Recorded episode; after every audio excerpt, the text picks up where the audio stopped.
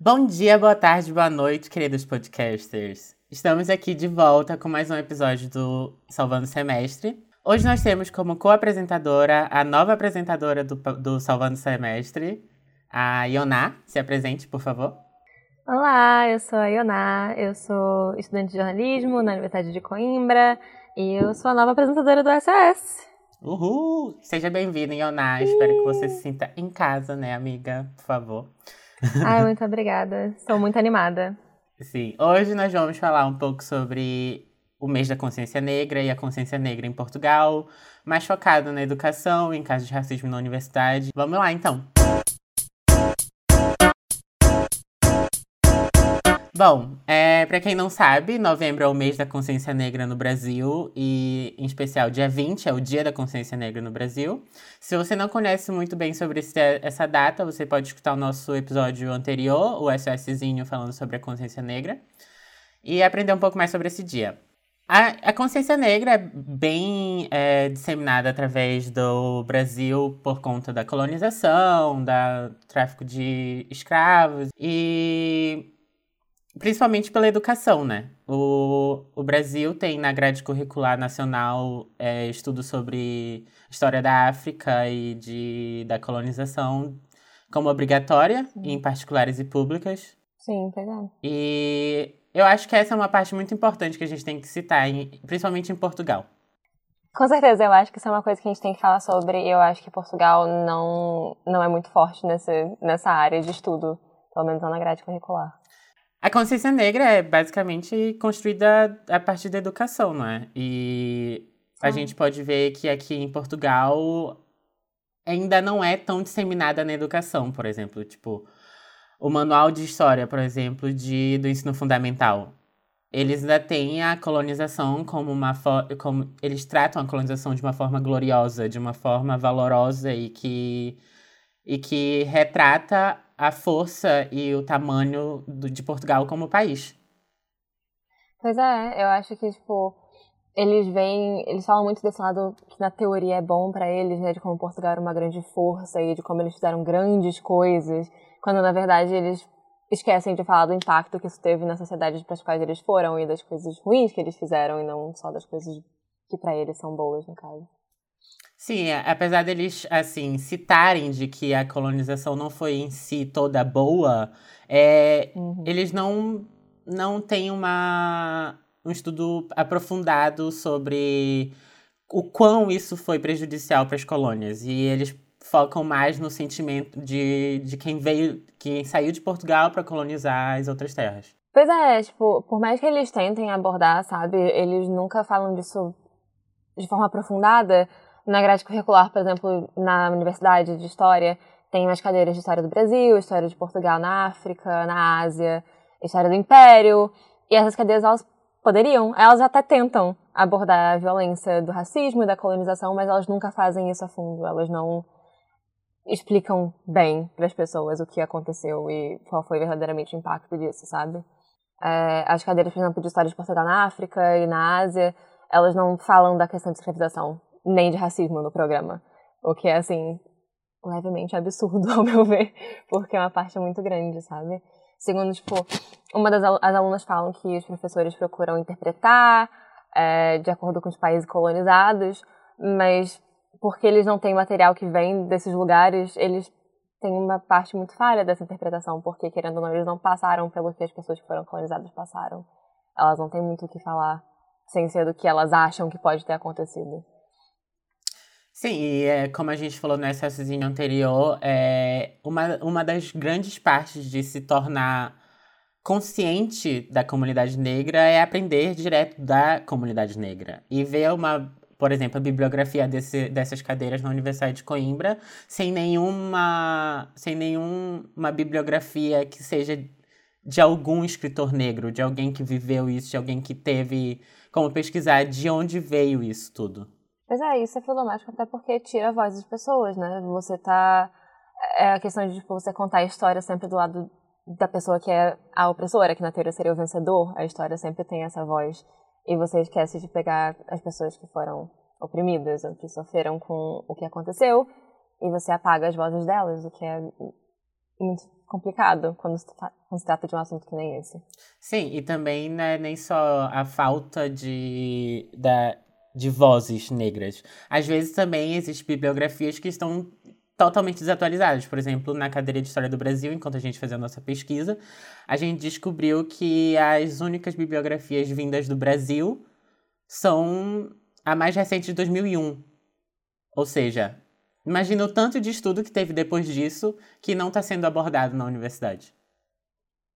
Pois é, um monte de coisa que foi descoberta agora, um monte de coisa que está sendo mais debatida agora, que a gente não tem como abrir a conversa na faculdade, né? Sim, e, a, eu, e também é assim, como uma, uma cadeira de História do Brasil é dada em seis meses. Seis meses para estudar a História do Brasil. É impossível tu ter uma um estudo aprofundado sobre, por exemplo, a sociedade escravocrata, o racismo na colônia, essas coisas assim. E quando a gente estava é, entrevistando alguns alunos, algumas delas falaram assim que, é, que os professores ressaltam mais os ataques dos índios aos portugueses, como se os índios fossem pouco civilizados e os portugueses forem, fossem os seres superiores.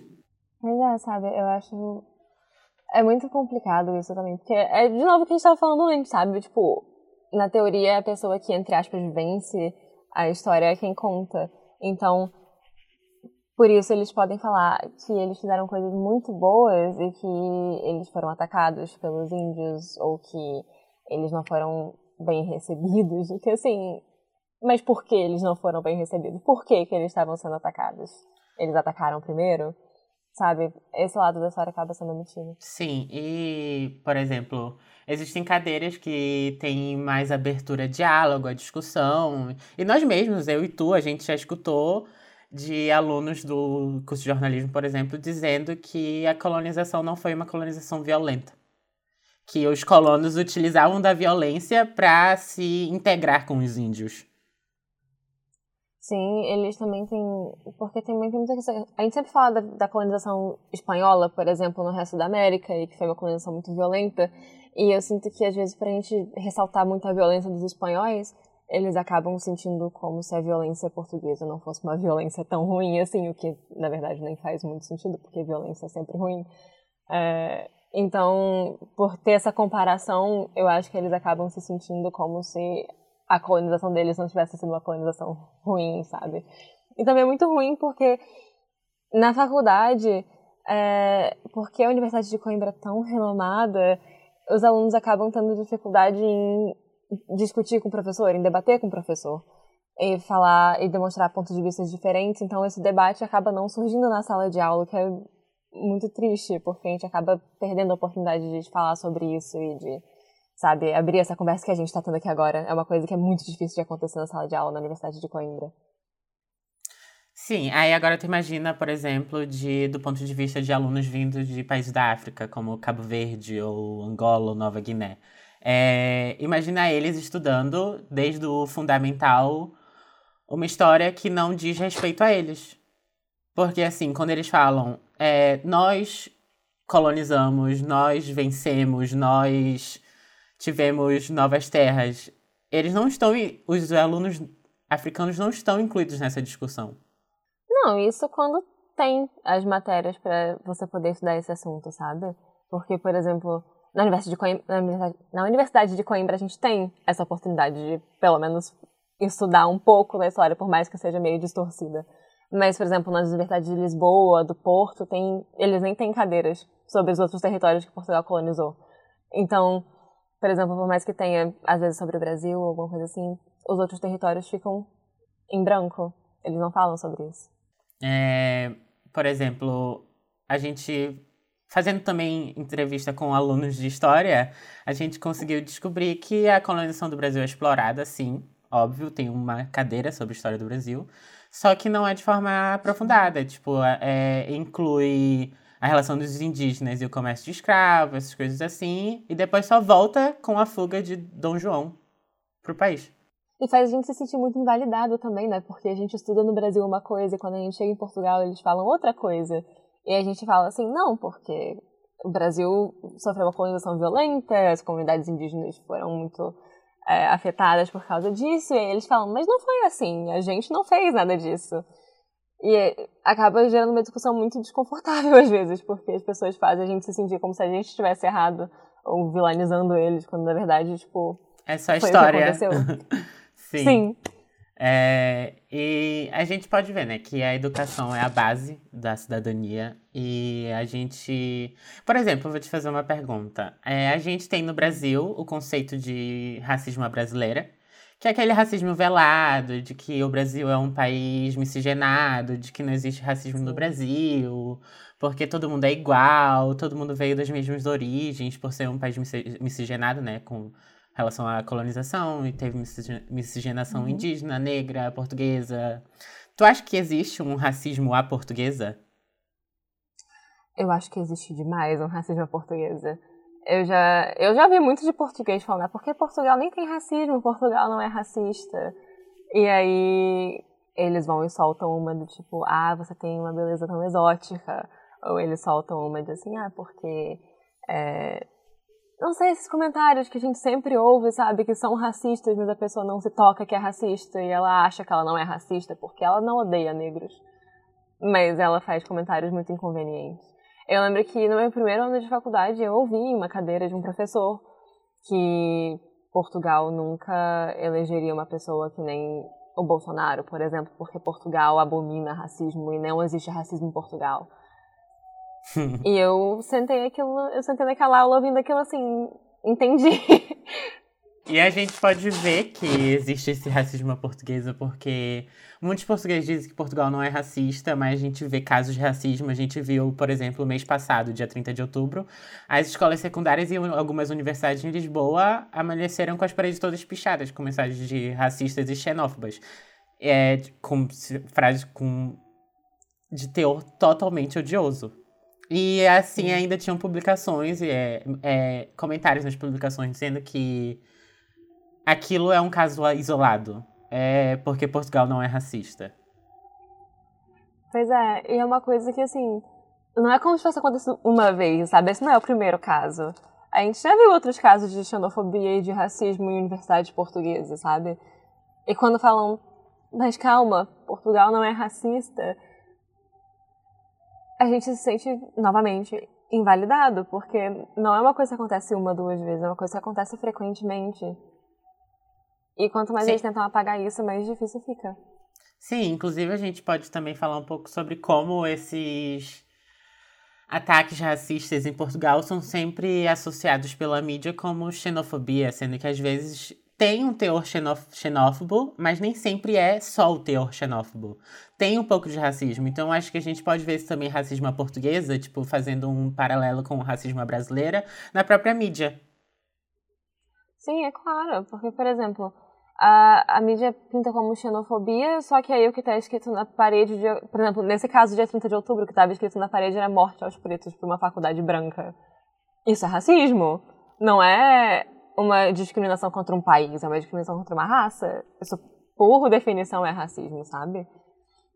Sim, a gente pode ver também que, assim, a gente, não só a mídia, mas também todo o aparato institucional do Estado trabalha de uma forma para manter essa regência de superioridade branca. Querendo ou não, quando eles falam por uma faculdade branca, isso é claramente uma alusão à supremacia branca e que é os e que por exemplo, a sociedade portuguesa e a tudo nela foi baseado em ideias brancas, de homens brancos, e que não incluem é, os, os imigrantes, as mulheres, principalmente mulheres negras, ciganos e, e por aí vai.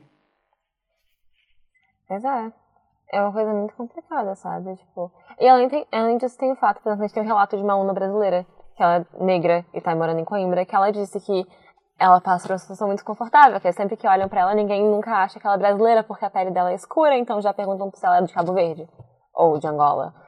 E isso é problemático por mil motivos. Um deles é como se só esses dois países existissem na África. Outro deles é apagando a noção de que tem gente negra fora da África. E ela também disse que ela teve problemas com gente dizendo que ela é mulata ou chamando ela de cabrita como se a palavra negra ou dizer que ela é preta fosse uma coisa que é por natureza pejorativa. Que é uma coisa que a gente também tem aqui no Brasil, as pessoas têm medo da palavra como se ela por si só fosse um xingamento, quando na verdade é só Sim. um adjetivo, é uma Sim. descrição de quem você é. Inclusive, muitas pessoas pretas preferem ser chamadas como pessoas pretas do que qualquer outra coisa. Até porque muitos desses nomes, como mulata ou, sei lá, cabrita, como eles falam aqui em Portugal, tem uma uhum. história totalmente racista e pejorativa, querendo ou não. Mais do que o que eles acham que a palavra preta ou negra é pejorativa. Sim, tipo, mais recentemente a gente tem até falado sobre a palavra negra, por exemplo, que é uma coisa que eu, por exemplo, não me incomodo chamada nem de negra nem de preta. Para mim as duas são ok. Mas eu conheço muitas pessoas que não gostam de usar a palavra negra, porque Sim. a palavra negra tem uma origem racista. Então, é realmente uma coisa muito que, assim, a gente tem que discutir, sabe? Porque não é não é um xingamento, é só a cor da pele da pessoa. E é, e se, e se, por exemplo, isso fosse abordado desde o início da educação portuguesa, por exemplo, desde o ensino fundamental, se fosse abordado mais uma questão de consciência negra mesmo, tipo, falar sobre a colonização, falar sobre a colonização de uma forma verídica, de uma forma que contemple vários pontos de vista, não de uma forma eurocentrista, que é como a gente vê que é como está sendo ensinado aqui no, em Portugal. E isso seria. Isso evitaria muitos constrangimentos de pessoas negras, de alunos negros em faculdade. E além de que isso traria também um ponto de vista mais abrangente para os alunos portugueses. Nossa, demais. Assim, falando, tipo, evitar a humilhação de gente negra, cara, essa mesma aluna que falou com a gente, sabe? Ela falou que no segundo ano ela teve que vestir a filhada dela pra praxe de escrava. E as duas são negras, ela é negra, a filhada dela é negra. E que elas conversaram sobre isso porque ela não se sentia à vontade, mas que a filhada dela não se importava. E que todas as meninas estavam vestidas de escravas e todos os homens também estavam, que era o que eles queriam, sabe? E isso é uma situação muito não agradável de se encontrarem, sabe? A gente pode ver também que não é só a universidade que perpetua esses comportamentos racistas, até os próprios alunos, como a instituição da praxe, alguns também perpetuam. E, tipo, mesmo que em Portugal tenha leis antirracistas de. Antirracistas não, a gente pode dizer que são leis que promovem a igualdade.